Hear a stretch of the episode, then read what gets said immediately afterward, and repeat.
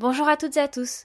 Tout de suite, le petitjournal.com avec Amaury Maigret. C'est la belle histoire de cette fin de saison en Angleterre. Leicester a été sacré champion. Le petit journal de Bangkok revient sur le scandale sexuel impliquant trois joueurs du club anglais. C'était l'an dernier en Thaïlande, le pays de son riche propriétaire. Avec le recul, ce fiasco médiatique a marqué un tournant décisif pour cette équipe.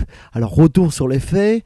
À la fin du mois de mai 2015, un tabloïd anglais rapporte une vidéo prise par trois joueurs de Leicester, dont James Persson, le fils de l'entraîneur de l'époque. Sur cette sextape, comme on l'appelle, les joueurs filment leurs ébats sexuels avec plusieurs Thaïlandaises.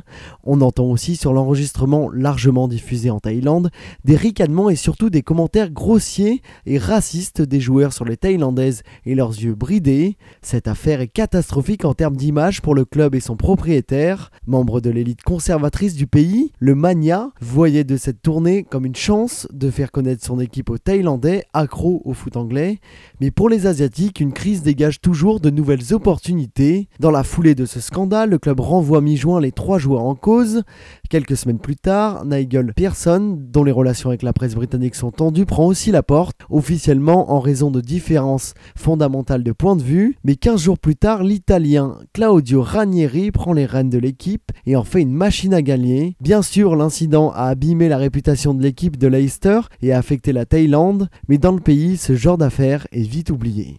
Merci à tous de nous avoir suivis. On se retrouve demain sur FRL.